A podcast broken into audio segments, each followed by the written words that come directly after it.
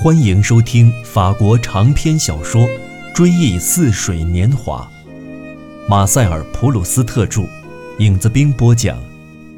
第一部，在斯万家那边，第二卷，《斯万之恋》，第十六集，总第四十三集。他忽然想起。要想上贡比涅和比埃尔峰，而不显得是去找奥黛特，那就要让他的朋友弗雷斯戴尔侯爵陪他同往。他在附近有所别墅。当斯文把这个打算告诉他的时候，可没说出他的动机。他喜不自禁，这是十五年以来斯文第一次答应去看他的产业。斯万不愿意在那里常住，只答应在那里待上几天，一起散散步、游览游览。斯万都已经想象自己跟弗雷斯戴尔到了那里，哪怕是在那里见到了奥黛特以前，哪怕是在那里见不着他，他也将是多么的幸福，能在这一块土地上落脚，在那里，即使还不知道他将在哪一个确切的地点，在什么时候出现。他就已经到处都感到他蓦然出现的可能性在突突搏动，在那由于是为了他才来参观而显得美丽的城堡的天井里，在他觉得如此充满浪漫气息的城市的每一条街上，在被浓厚柔和的落日染红了的森林中的一条路上，这些是无数交替使用的掩蔽所，他那漂泊无定。繁殖倍增的幸福的心，怀着希望的并不可靠的分身之术前来躲藏。千万别碰上奥黛特和维尔迪兰夫妇，他会对德弗雷斯戴尔先生说：“我刚听说他们今天恰好就在比埃尔峰，在巴黎有的是时间见面，何必离开巴黎来证明彼此寸步不离？”他的朋友也会纳闷为什么一到那里，他就不断的改变计划，走遍贡比涅所有的旅馆和餐厅，却打不定主意在哪家坐下。其实哪家都没有维尔迪伦夫妇的踪迹，而他那副神色却像是在寻找他口说要回避的人物，而且一旦找到，还要躲避，因为如果当他真碰到那一帮人，他是会装模作样的避开的。只要他看到了奥黛特，他也看到了他，尤其是让他见到他，并不再牵挂他，他就心满意足了。不，他是会猜到他是为了他才到那里去的。所以等到德弗斯戴尔当真来找他一起动身的时候，他却说：“真抱歉，我今天不能上比埃尔峰去了。奥黛特正好在那里。”斯万可还是感到幸福。因为在芸芸众生当中，唯独他一个人那天没有上比埃尔峰去的自由，那是因为他跟奥黛特的关系跟任何人都不一样，他是他的情人，而对他的行动自由的这种限制，只不过是他如此珍惜的那种奴役、那种爱情的形式之一。肯定还是别冒跟他吵嘴之险为妙，还是耐心一点等他回来。那些日子，他一直俯身在贡比涅森林的地图上，仿佛那是一张爱情国的地图，身边全是比埃尔峰城堡的照片。他有可能回来的日子一到，他就又把火车时刻表打开，计算他可能乘哪一班，而如果在那边多耽搁一些时间，又还有哪几班可乘。他待在家里不出门，唯恐来电报时不在家。天黑了也不睡觉，怕他乘末班车回来，为了给他来个意外而在半夜里来看他。正在这时，他听到有人在按门铃，可是很久没有人去开。他想把门房叫醒，同时到窗口去叫奥黛特，如果是他的话，因为哪怕他亲自下楼嘱咐他们十次，他们还是可能对他说他不在家。原来是个仆人回家，他听到马路上马车不停地飞驰过去，这他以前是从来没有注意过的。他只听得每辆车从远处过来，越来越近，驶过他的门口而不停下，带着不是属于他的信息奔向远处。他等了整整一夜，毫无结果。原来维尔迪兰夫妇他们提前回来，奥黛特大中午就回到了巴黎。他不想通知他，不知干点什么好，就独自一人上戏院看戏。这会儿早就回家上床睡着了。奥黛特连想都没有想他，像这样连斯万的存在都忘却的时刻，对奥黛特却更有好处。这比他的全部风情更有助于把他的心系住，因为这样斯万就生活在如此强烈的痛苦和激动之中，就像那晚他在维尔迪兰家没能见着他，找他找了一整夜一样。结果促使他的爱情在他心中萌生开花。我童年在贡布雷时有过一些幸福的白天，忘了痛苦，而这些痛苦之情直到晚间才又回来。斯万不曾有过这样的白天，他的白天不是在奥黛特身边过的。有时他想，让一个这么漂亮的女人在巴黎单独出去，未免太不谨慎。这就跟把一只装满珠宝的盒子摆在马路中央一样。因此，他对所有的行人都感到愤慨，把他们全部都看成是小偷。然而，他们的面貌是集体的，也是无形的了。他怎么也想象不出来，所以也就激不起他的醋意。斯万绞尽脑汁，累得用手揉揉眼睛，叫道：“老天保佑！”人们在单思竭虑来弄清外部世界的现实性或者灵魂的不朽性这样的问题以后，总是要求助于老天爷来缓解缓解疲惫不堪的脑子的。然而，对不在身边的那个女人的思念，跟斯文生活中再平常不过的行动——吃饭、收信、上街、上床睡觉。通过由于这些动作都是在他不在场的情况下进行的这种遗憾之情而不可分离地连结在一起，就跟玛格丽特·德奥地利在为纪念她的丈夫美男子菲利贝而修建的博鲁教堂中，为了表示对他的怀念，到处都把他们两人姓名的开头字母交织在一起刻下来一样。有些日子。他不待在家里，而上附近一家餐厅去吃饭。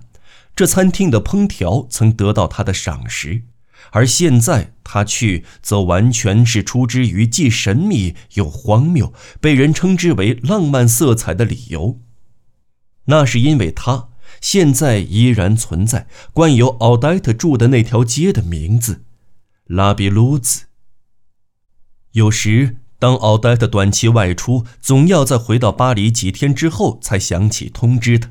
奥黛特干脆就说他是刚乘早车回来的，再也不像从前那样费神去多找点真实情况来掩饰。这些都是谎话，至少对奥黛特来说是谎话，站不住脚，不能像真话那样在他到火车站的回忆中找到支持。他在说那番话的时候，甚至懒得在脑子里编造一幅他声称是在下火车时干了些什么的景象，而在斯文的脑子里，他那些话却顺利通行，毫无障碍，扎下了根。那不容置疑的真实性是如此坚不可摧。如果哪位朋友对他说他也是乘那班车来的时候，却并没有碰见奥黛特，那他就会深信是那位朋友记错了日子或者终点，因为他的说法跟奥黛特的话不相符合。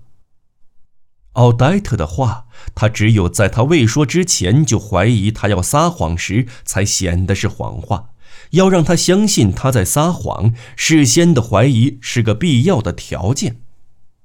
这同时也是一个充分的条件。这时，奥黛特所说的一切就都可疑。只要听到他说一个男人的名字，那肯定就是他的一个情人。这个假设一旦成立，他就得花几个星期才能把它消除。有一回，斯万甚至找私家侦探去打听一个不相识的人的地址和每天的活动，直到这个人外出旅行，他才会松口气。可后来他才知道，此人却是奥黛特的一个叔叔，都死了二十年了。虽然奥黛特一般不同意他跟他一起在公共场所露面，说是会遭人闲话，可是有时候他也跟他一样，同时应邀参加某个晚会，如在福什维尔家、在画家家、在哪个部举办的慈善晚会上。那时他就跟他在一起了。他见到他可不敢呆下，唯恐显得是在窥看他跟别人在一起时的乐趣。在他的想象里，这种乐趣是没有穷尽的，因为他从来没有看到他终了的情况，因为他自己只能独自一人回家，惶惶不安地上床睡觉。几年以后，当他到贡布雷我们家去吃晚饭的那些夜晚，我也有这样的经历，有这么一两回，他通过这样的夜晚，也体验到一种可以称之为平静的欢乐。如果不因不安情绪突然消除而产生过分强烈的冲击的话，因为它使我们的心得到宁静。他有天在画家的画室中举行的晚会上待了一会儿，正准备要走。奥黛特这时化妆成一个光彩照人的外国人，向周围的男人，而不是像他含情脉脉、兴高采烈，简直像是预告就在这晚会上，或是别的什么地方，也许是狂乱舞会。一想到他要去，他就不寒而栗，将有什么风流艳事发生。而这种高兴劲儿，比看真正的肉体的结合更能激起丝万的妒意。因为他对后者比较难以想象。他都已经准备迈过画室的大门了，忽然听到奥黛特叫他：“您能不能等我五分钟？我马上就走，咱们一起回去。您把我送到家。”这几句话砍掉了晚会那叫他惊恐不安的结局，使得晚会在他回想中竟是那么纯洁无邪。也使得奥黛特的回家不再是一件难以设想的可怕的事情，而成了甘美的现实，而且就跟日常生活的一部分那样摆在他的面前，摆在他的车中。这几句话也剥去了奥黛特那过分光耀夺目、过分欢快的外貌，揭示出他刚才只不过是一时化了妆，而且是为了他的。并不是为了什么神秘莫测的乐趣，而对这种化妆，奥黛特已经厌倦了。确实有那么一天，福什维尔要求坐斯万的车回去。当车到了奥黛特家门口，他又要求让他也进去。奥黛特指着斯万对他说：“啊，这可得听这位先生的，您去问他吧。”要就进去坐一会儿，可别太久了。我要提醒您，他喜欢安安静静的跟我谈话，不喜欢在他来的时候来客人。啊，您要是像我那么了解他就好了，亲爱的，谁也没有我那么了解您，您说是不是？斯万见他当着福士威尔的面对他说出这样表示偏爱的亲切话语，心里自然感动。不过。如果他也能说出某些批评建议的话，那就更好了。例如星期天的那个晚宴，您准还没有给人回音呢。您要不爱去就别去，可别失礼。或者是，您有没有把您关于菲梅尔的那篇论文留在这里？明天不是可以多写一点吗？真是个懒骨头，我得督促督促您才是。这样的话就表明奥黛特了解他在上流社会的应酬，了解他艺术论文进展的情况，表明他们两个人有着共同的生活。说这话的时候，他向他投来一个微笑。通过他，斯万感觉到他是整个身心都属于他的。在这样的时刻。当奥黛特为他们冲橘子汁的时候，像调的不好的反光镜，先在墙上的一个目标的周围投上一些古丽古怪的大影子，然后慢慢收缩，最后集中消失于目标那一点一样。斯万对奥黛特的那些变幻无定的可怕的看法也逐渐消失，最后跟站在斯万面前的他那迷人的身体结合起来了。斯万忽然起疑，在奥黛特家中灯下度过的这个时刻，也许并不是摆上道具、搬上蜡果、专门为他彩排的时刻。其目的在于掩盖他不断想着，然而又得不出明确概念的那个可怕的、微妙的东西，也就是当他不在那儿的时候，奥黛特到底是过着怎样的生活，他的真正生活。而当真是奥黛特的真正的生活。如果他不在的话，他可能把这同一把扶手椅推到福什威尔跟前。倒给他的也不是别的什么特殊饮料，而就是这种橘子汁儿。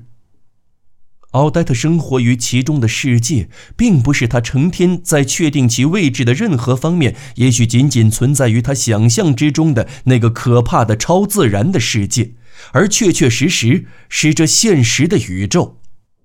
他并没有什么特殊凄惨的气氛，而是包括他就要去就坐写字的那张桌子。他将有机会品尝的饮料，包括所有那些他既怀着好奇和赞叹，又怀着感激之情去观赏的事物，因为这些事物在像海绵吸水那样吸收他的梦幻，把他从梦幻中摆脱出来的同时，他们自身也得到了充实。